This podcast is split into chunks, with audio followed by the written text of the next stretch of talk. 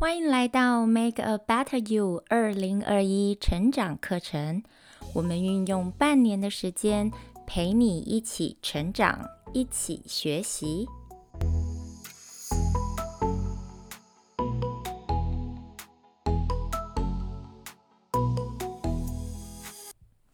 大家好，我是 Claire。那我们今天的主题呢是常常觉得人生很迷茫，找不到方向。该怎么办呢？那首先呢，我在这边要分享一下我自己的一些经验。其实呢，我大学是念台湾艺术大学的视觉传达设计系。那那时候呢，呃，我在念那科系的时候，嗯，其实我喜欢他，但是我觉得，呃。这一份这个专业我没有办法把它当做工作，不像其他同学一样，所以呢，我就开始寻找我自己喜欢的工作，适合自己的工作。那从二十三岁大学毕业之后，我换过非常多的工作，一直找不到自己很喜欢的工作。我曾经当过大学里面的教授的助理啊。然后我有当过安静班老师，教小朋友画画的美术老师。我曾经到车厂里面呢，当做当过柜台小姐，也曾经在一般公司里面呢，去呃担任过什么策展人员，呃跟行销企划人员。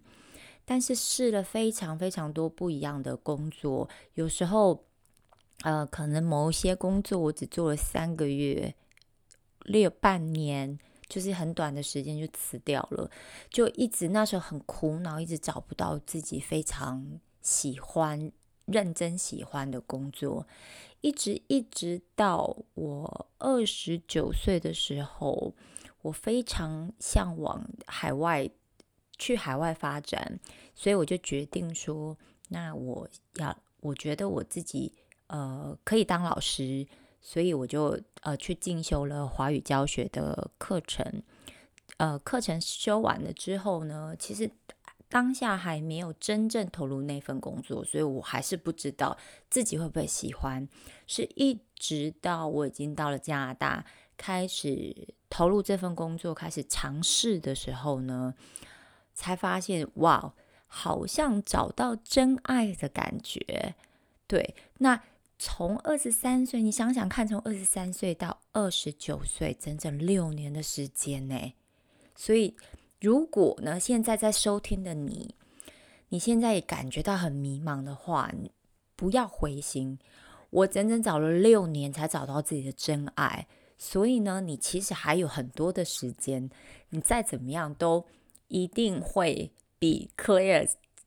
早一点找到自己的天赋跟自己人生的方向。觉得人生迷茫找不到方向的时候，可以问自己以下三个问题，而且啊，我建议你可以把问题的答案写下来哦。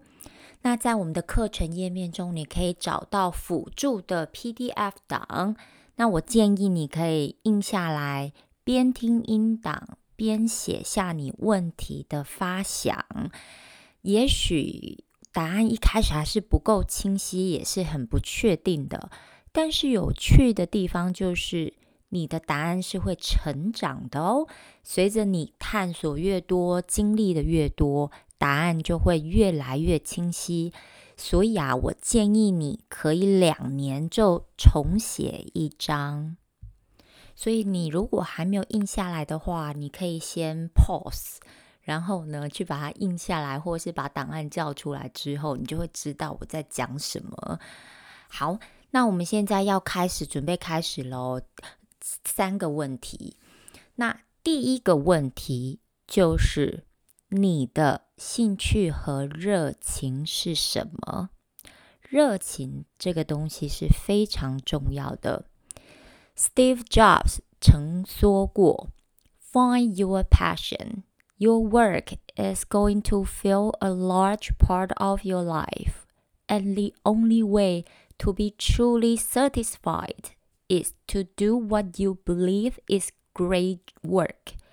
And the only way to do great work is to love what you do.” 所以你一定要找到你真的打中心里很有热情的工作，你才会做得长久。其实啊，很多人一生都找不到自己的热情，也很多人觉得工作不需要挑自己喜欢的，而是要挑那种看似有前景的工作。也就是很多人呐，把自己的热情压抑起来，但其实。其实啊，热情跟兴趣是人生生存的原动力啊。所以，如果你想要时常感受到幸福，一定要选择做自己有热情的事情。花五分钟的时间，把自己觉得有热情且喜爱的事情写在热情的那个圈圈里面。举个例子来讲好了，如果是我的话，我可能会写我的热情就是教学，我喜欢教人家，我我喜欢教导别人，然后我喜欢做沟通的工作，我喜欢跟人说话，我很喜欢跟人交流，呃，我很喜欢视觉性很强的东西，我很喜欢研究色彩的东西，我很喜欢研究灵性的东西，把你喜欢。先不要想说这个有没有办法盈利，但是先把自己有热情的东西写在热情的那个圈圈里。但是如果你觉得非常难回答这个问题，你也可以试着问自己以下几个问题，搞不好你问自自己这几个问题之后，你就可以找到答案了。问题第一，如果你完全不需要顾虑。财务或收入，那你会想做些什么呢？想一下。第二，如果把你关在一个空间，你但是你可以要求管理人员给你任何的去器具做任何事情，但是你就是不能离开那个空间，你会要求什么？你会要求想做什么事情？第三，做哪些事情会让你觉得很兴奋，甚至等不及天亮，赶快去做呢？第四，你想想看，在你大学时代参加的社团是哪些？那当初为什么参加那些社团呢？以上四个问题。可以帮你厘清你自己的热情在什么地方，例如大学时代参加的社团，像呃，Clare 以前在高中参加的是康复社，那康复社主要就是要去带团康，然后你要跟很多人的互动，然后我们要去呃策划一个 summer camp，然后我们要去带小孩。然后做很多不一样的活动。我那时候，呃，高中是参加了康复社。那我大学的时候呢，我我参加的是一个呃返乡的服务队，也是一个延伸呐，也是一个康复社的延伸。所以我就是要唱唱跳跳，我要很活泼，我要跟人沟通，我要跟我要培养我的 teamwork。我们也要一起弄一个 summer camp。对不同形式的 summer camp，所以那时候我就可以知道我的热情就是说我喜欢与人沟通，我喜欢跳舞，我喜欢做有活力的事情。所以这些这几个问题可以帮你厘清一下，说你喜欢的热情，你喜欢做的事情是什么呢？第一个大问题。回答完之后呢，你看看你的圈圈里面有写了哪些东西？那准备好要回答第二个大问题了吗？好，第二个大问题就是你的优势在哪里？其实很多人不够了解自己的优势，甚至会觉得自己什么优点都没有。但是其实很多时候啊。自己是很难察觉自己的优势的，但是呢，有一个我觉得有个小办法可以帮助你更了解自己。想象哦，现在以下发生了一个情况，请想想你自己会怎么做？好，情况就是呢，你的朋友正遭遇了一个大裁员，所以他失去了工作。那你会怎么样安慰这个刚好失业的好朋友呢？好，有三个选项，想一下你怎么选。第一，告诉他好处，想想啊，他就不需要每周一早上要开那个早上七点可可怕的晨会。对，这是第一。第二个选项呢，积极的协助他找到新的工作。好，那第三个呢，就是陪他到海边散心，改变心情。其实啊，这个状况是没有标准答案的。那幽默的人可能会选第一项，那务实且热心的人，他们就会选第二项，帮助朋友找工作嘛。那个性温暖、感性的人，就会选第三项。因为就是陪陪伴嘛，陪伴朋友去改变心情，有一个疗愈的作用。而这些你的选择呢，就代表你的个性。每一个人的个性都不一样，那你的个性就代表你的优势，你的个性就是你最大的优势。所以刚才选选项一的人。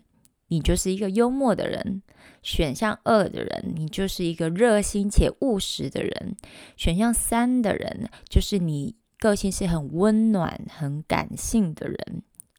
有没有觉得说经由这样子的小测验的话，更能够了解自己呢？那很有可能有人会说，我觉得我自己根本没有什么优点啊，我反而缺点很多诶。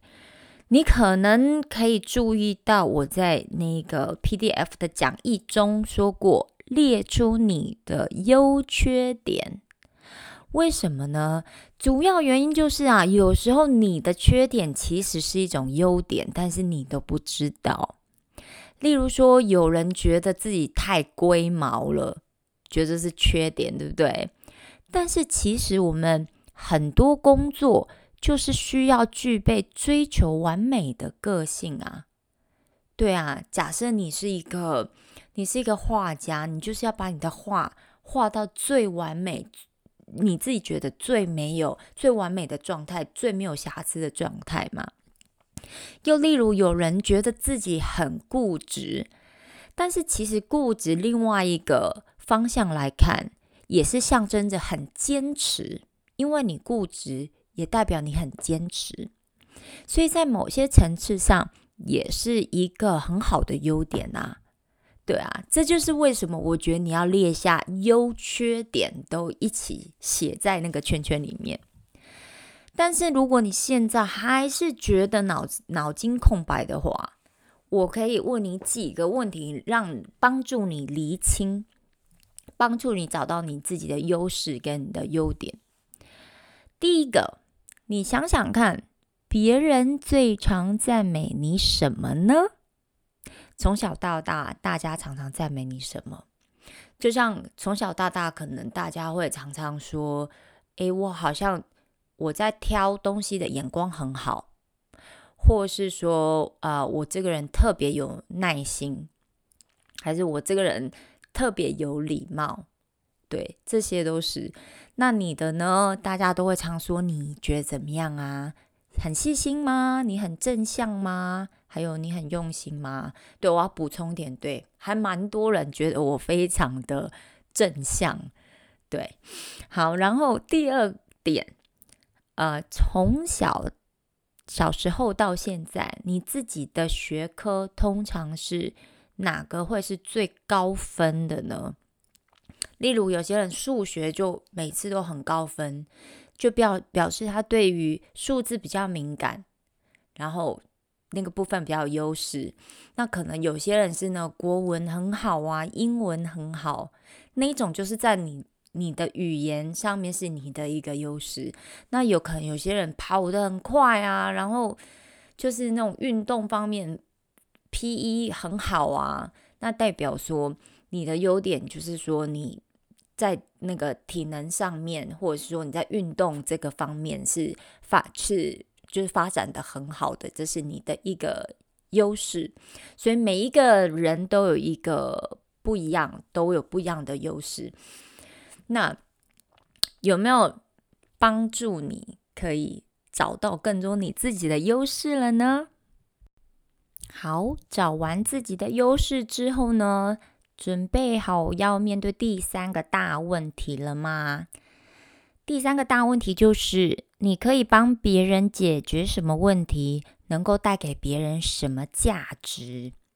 你先不要想说你帮别人解决的那个内容能不能赚钱，先单纯想从以前到现在，你能够帮别人解决什么问题呢？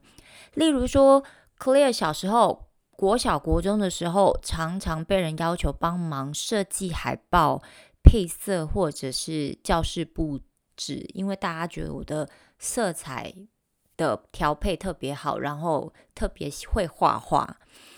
然后呢，我在专科跟大学的时候，常常被指派做活动规划跟组织活动的工作，因为我的社团，我参加的社团就是团康。要那个带团康，所以我在那种活动规划上面特别有概念，所以我那时候他们就会叫我去组织那个一些活动，带活动这样子。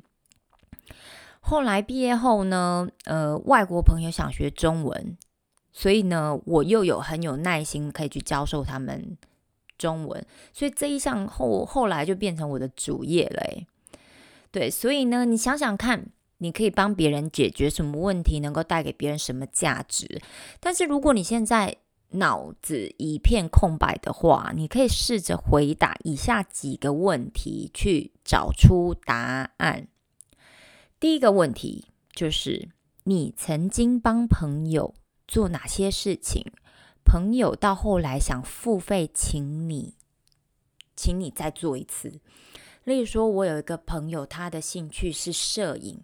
他就是买了单眼相机，然后很喜欢拍照，然后他也是对光线很敏感呐，然后对那种构图很很很敏感的一个人，所以他他可能在那种朋友的朋友的 birthday party 啊，然后他可能就过去，就是很有感觉的拍了几张照片之后分享给朋友，想不到呢，后来呢变成他的斜杠的一个行业。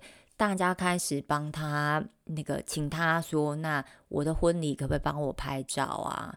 然后之后他又把自己的呃做的那些照片呢，变成一个年历，然后年历又可以拿出来卖这样子。所以这个真的是从帮别人解决问题的方向，或是别人请他做一些事情的方向，去变成了一个他自己的斜杠。超级棒的。那第二个问题是，在你求学过程中，你曾经得过哪些奖项？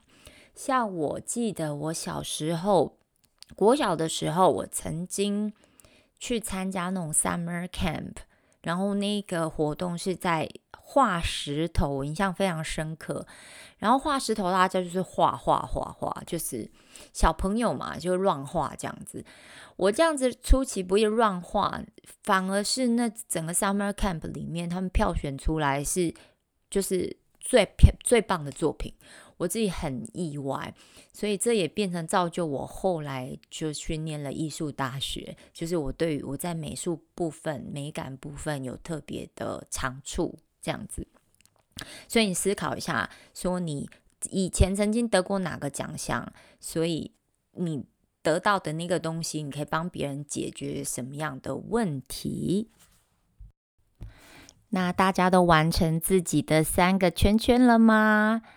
那主要呢，热情、优势跟价值这三项的中间交界交界点，我们称之为 sweet spot，也代表着你的核心价值。如果你借由这个小活动找到你的 sweet spot，恭喜你，这是你人生中可以长期去努力经营的目标。那接下来你要所要思考的呢，就是如何呢扩大。你的影响力，然后让这样子的价值让更多人看到。那我来举一个例子，我自己的例子好了。那我的圈圈，我的兴趣跟热情的圈圈里面呢，呃，就是我有我喜欢跟人沟通，呃，我喜欢我对于色彩，我对设计的部分非常的有兴趣。那我对于语言。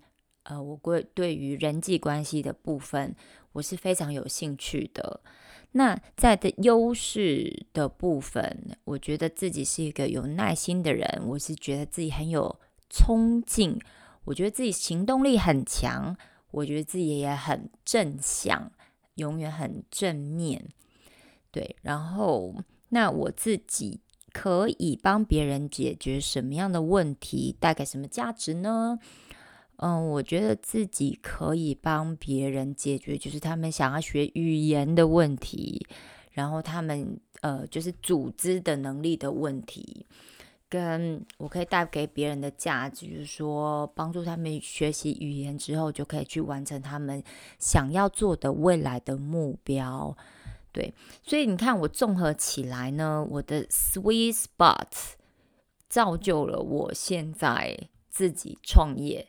然后成立一个公司，因为呃，你在经营一个公司，你的你要非常擅长去做呃公司的管理跟企划的部分，所以这就造造就了我的 sweet spot。嗯，跟大家分享这个部分。那有时候呢，我们觉得迷茫，还有一个很大的重点就是做的尝试还不足够。因为你尝试不够，你就不能够发现你的兴趣了。那也是因为尝试不够，也很难发现自己的优势，更别说去找到自己的价值。所以你要想想看，以我的例子来讲，哦，我尝试去上了一堂华语师资的课，但是呢，我没有尝试去真正去。呃，教学的话，我可能我也没有办法发现说这个是我的热情，然后我也没有办法发现说哦，原来，哎，就是语言教学是我一个非常大的优势，对，所以如果你觉得就是有时候你的圈圈里面你就是没有办法持疑很久，那可能有一个 sign。那个上来就是你尝试做的事情真的还不够多，所以呢，我会鼓励大家多方尝试，参加不同的社团，参与不同的活动，参与更多不同的课程，认识更多不同的人，增加自己的人生经验呢，才有机会发掘自己的热情，也才有机会化成优势与价值。所以呢，我们现在呢来复习一下三个找到人生方向的重要的条件。第一个就是要问问自己，你的兴趣和热情是什么呢？第二个要问问自己，你的优势在哪里？那第三个呢，就是。你问自己，你可以帮别人解决什么问题？你能够带给别人什么样的价值？然后借由这三点呢，找到自己的 sweet spot，就是你的呃核心价值。嗯，最后呢，非常的感谢你收听今天的课程，希望今天的课程能够对你有很大的帮助。那我们下个英档课程再见喽，拜拜。